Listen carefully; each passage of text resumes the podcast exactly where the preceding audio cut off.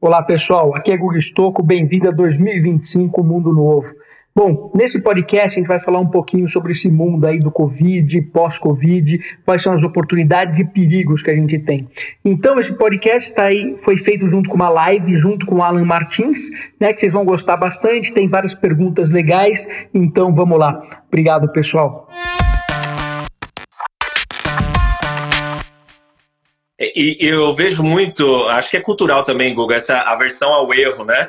Eu acho que o antifrágil, é, por exemplo, eu falo muito de vulnerabilidade também.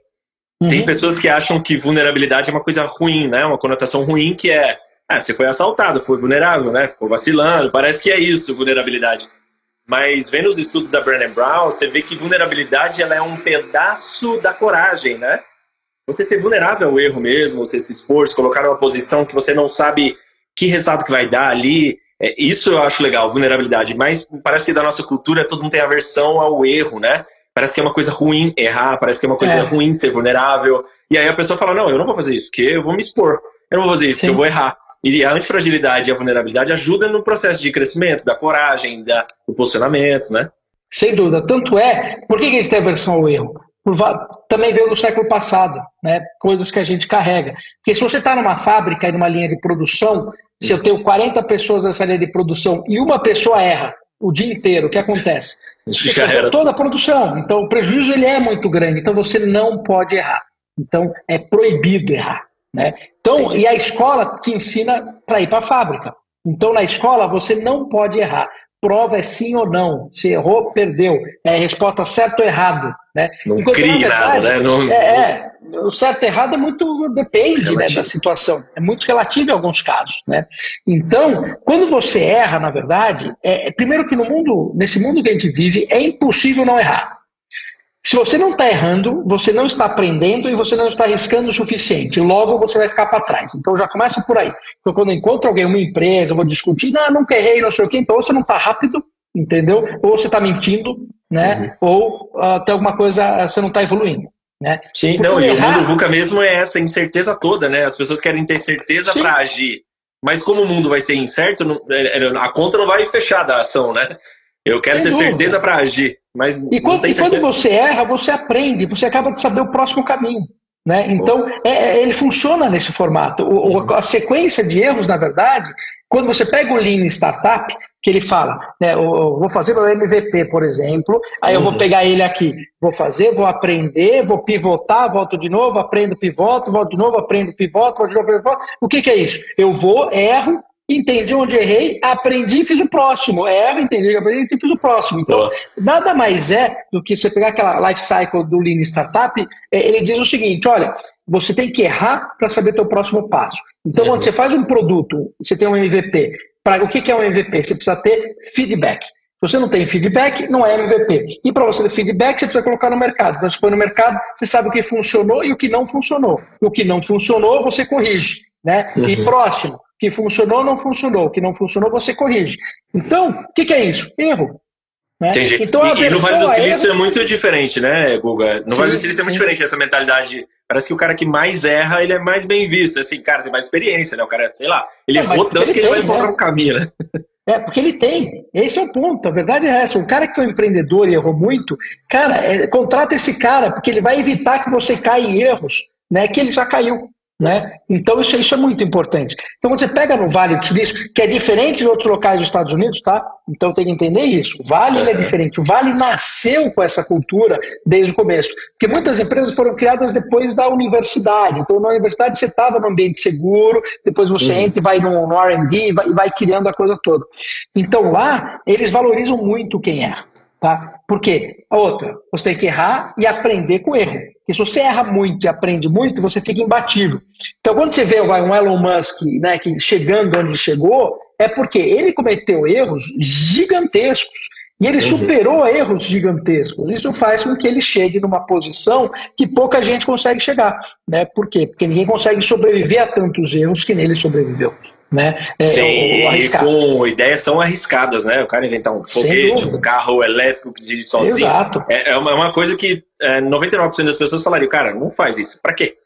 Exatamente. Tem o Uber já, os caras dirigindo, não precisa inventar o carro que dirige sozinho, sabe? Essas coisas, né? O mundo é contra o cara, mas eu acho que é, é, essa, esse mindset é muito legal a gente discutir ele, porque eu vejo o lado do humano e você vê muito o lado das empresas, e tem tudo a ver, né?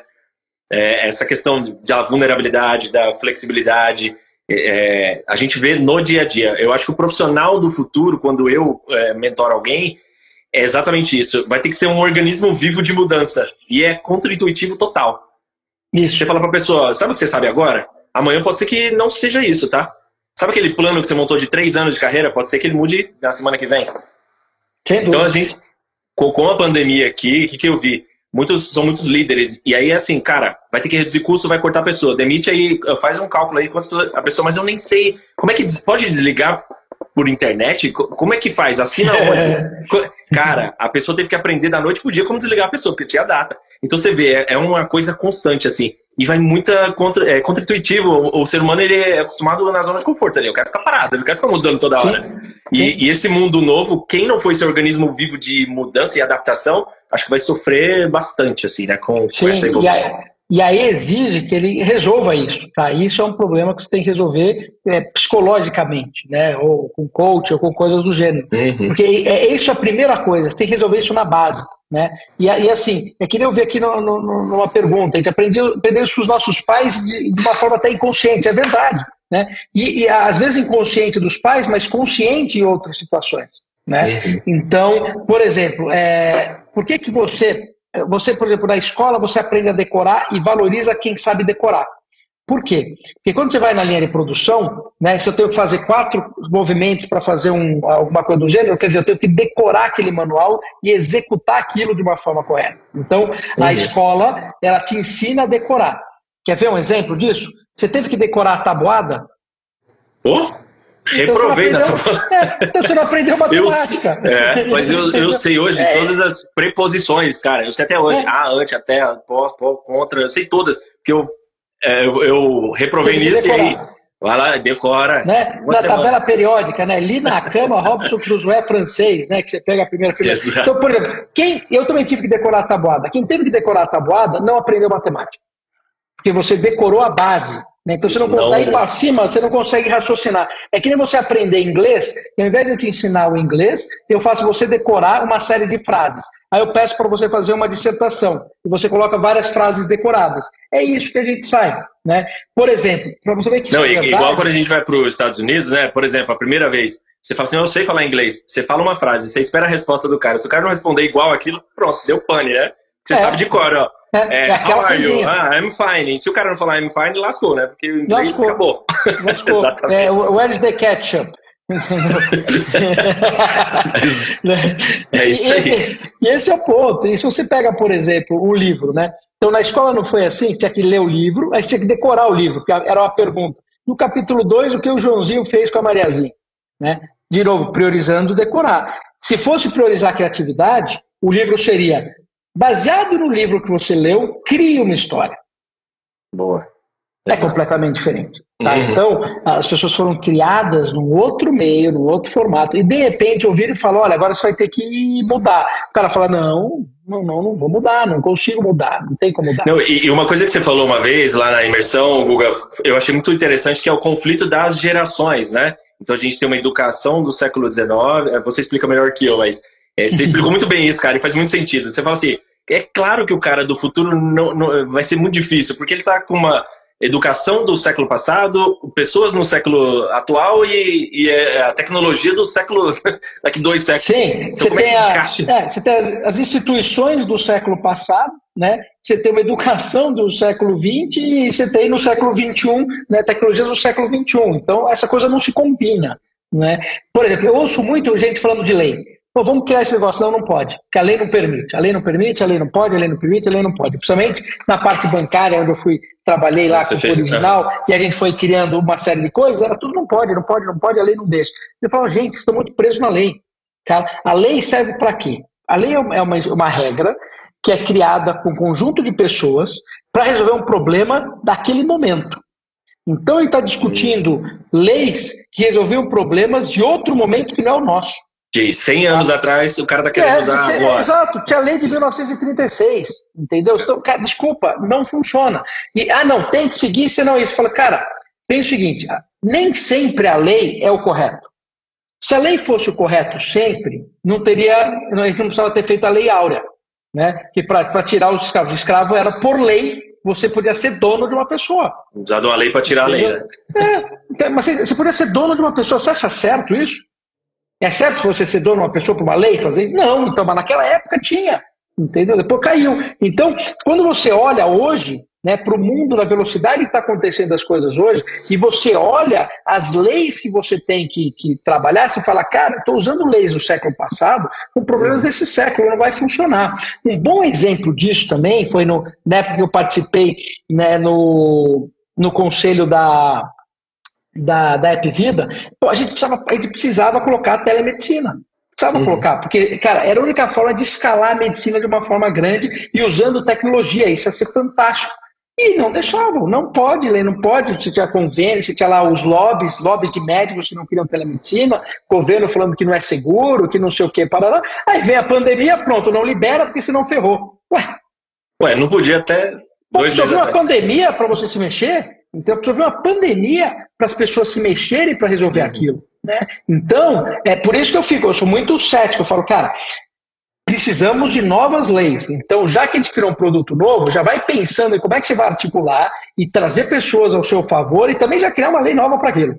Entendeu? Que é a única forma que você É, não, evoluir. eu vi você falando do, do banco original, foi exatamente isso, né? Você foi lá na lei, ler o que estava escrito na parada para descobrir a brecha para poder mudar a coisa também, né? Porque Exato. até então era assim, não, não pode aceite isso aí, né? A resposta não, era basicamente essa. É, e o principal era o seguinte, e, e, mesmo assim, quando você vai ver a lei, né, que era a norma que regulava aquele negócio, ela não dizia o que todo mundo falava. Aquilo entra no inconsciente das pessoas, né? Que todo mundo as coisas no gerente, né? É só o gerente pode abrir, ele é responsável criminalmente. Se não for pelo gerente, fudeu, não dá. Aí de repente você vai ler a norma, eu falei, tá, tá escrito ser humano em algum lugar aqui? Não, porra, então não precisa de um gerente, não está escrito ser humano, diz o que precisa ser feito. Né? E o que precisa ser feito, hoje eu faço com a tecnologia. Na época que a norma foi escrita, não dava. Era só um ser humano que conseguia fazer. Isso é natural que você só acha que um ser humano pode fazer aquilo. Só que pô, quando você olha com uma lente diferente, você fala, não, isso eu faço com a tecnologia muito simples. Então, as pessoas têm que entender a ver o mundo da forma com que ele é. Não da forma que você acha que ele é.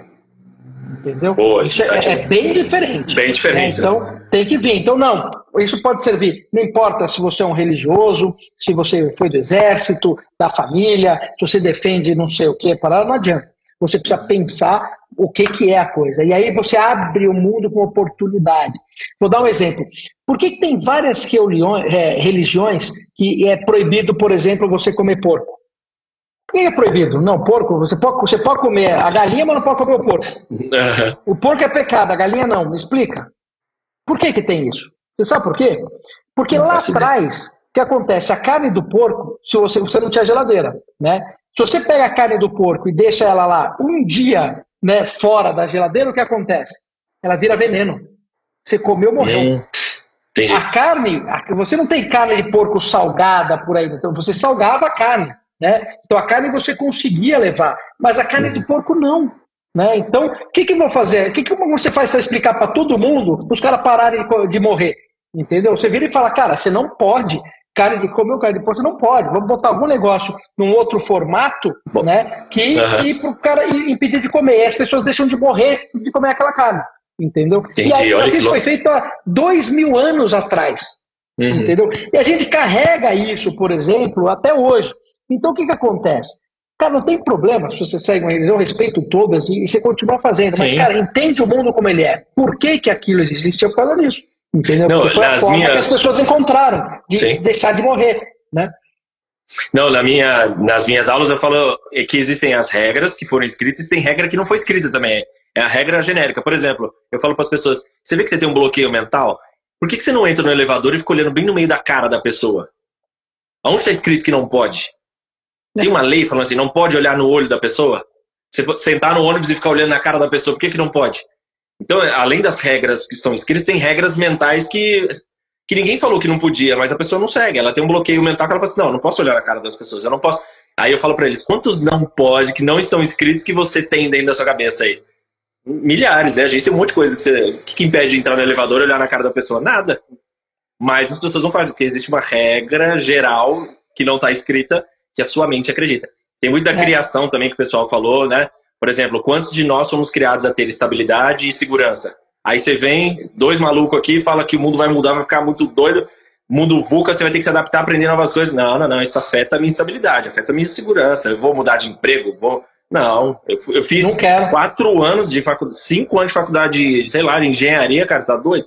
Então, é, é, acho que o grande sacada vai ser essa, a gente ser organismo vivo e quebrando essas, essas máscaras que a gente tem, né? Sem e lapidando tudo de novo.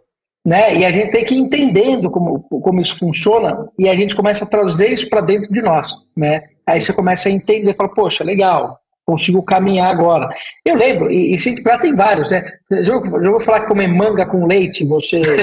essa, é, essa é da avó, né? É da avó. Mas por, ou que você, se você tomar banho depois de comer, você tem uma convulsão lá, uma congestão. Verdade. Por que, que tem isso? Porque é o seguinte, na época dos escravos, né, você tinha muita manga, mas tinha pouco leite. Então, se o escravo fosse lá tomar o leite, podia faltar o leite, não podia. Então, o que, que eles falavam? Olha, se você comer manga com leite, você passa mal. Como ele era obrigado a comer a manga, que era o que tinha disponível, né? Uhum. Então, era para ele não tomar o leite. Né? Então, Olha. veio no imaginário. Outra coisa é se ele tomar banho com congestão, nada. Sabe o que, que é isso? Você tinha lá uma fazenda, né, e tinha 12 filhos. Os filhos saíam com o marido dela para trabalhar. O que acontece uhum. quando o cara volta? Eles voltam os 12 sujos, cansado e morrendo de fome. O que, que eles querem fazer? Comer. Você acha que a mulher queria fazer a comida, chegar todo mundo sujo na mesa? Não. Ao mesmo vocês tempo. Têm, vocês têm que tomar banho e depois vem comer. Né? Uhum. Então o cara, não, eu quero comer, óbvio, ele está com fome. Fala, não, se você comer e for tomar banho depois, vai ter uma congestão. Então, foi o quê? Foi as vovó da época que criaram esse negócio e espalhou entre todas elas, entendeu? Verdade. E, e quantos de nós a gente. E quantos de nós a gente já não tem isso, né? Parece que a é. nossa mãe tinha uma cartilha que todas as mães falam a mesma coisa, né? Assim, cara, como é que conectou todo mundo a mesma coisa? É, parece que existe uma cartilha invisível que não está escrito em lugar nenhum, mas todas elas seguem, né? O negócio é. da manga, o negócio do. Tudo parece que toda mãe é igual, só muda o endereço ali, porque as regras é. estão escritas em algum lugar da mãe, Ela a gente segue. não sabe. Não, e vira e fala que, que, que não é verdade isso, pra você ver. Ah, não, Zé, fica maluco. E aí que, é, e aí que entra o desaprender. Entendeu? Então, para a pessoa desaprender, ela precisa entender o processo para ela poder, aí sim, des, é, desaprender. Se ela não entende o processo, ela questiona, porque sai do conforto. E aí sim. é o problema. Uhum. Pô, show de bola. Guga, cara, tá me avisando aqui, tem um minuto de live. Meu, se deixasse, a gente ficava, acho que a, a gente dois alucinados desse assunto. a gente ia ficar a noite inteira aqui, né, porque a gente gosta. É Mas, cara, queria agradecer mesmo o carinho do seu tempo, sua disponibilidade. Acho que a gente conseguiu explodir um pouquinho a cabeça das pessoas aí com tanta coisa, né? E gratidão mesmo, cara. Você é um cara do bem, muito iluminado, conhece muito, vai ajudar muita gente com sua missão muito bonita aí. Obrigado. Legal, viu? fico feliz. Obrigado também por ter dividido isso comigo. Acho que foi muito legal, cara. Vamos fazer mais vezes. Bora. Fechado. Então, valeu, gente. Um abraço, Obrigado, pessoal. Viu? Valeu, tchau. Guga. Falou, tchau, valeu. tchau. Valeu. Abraço.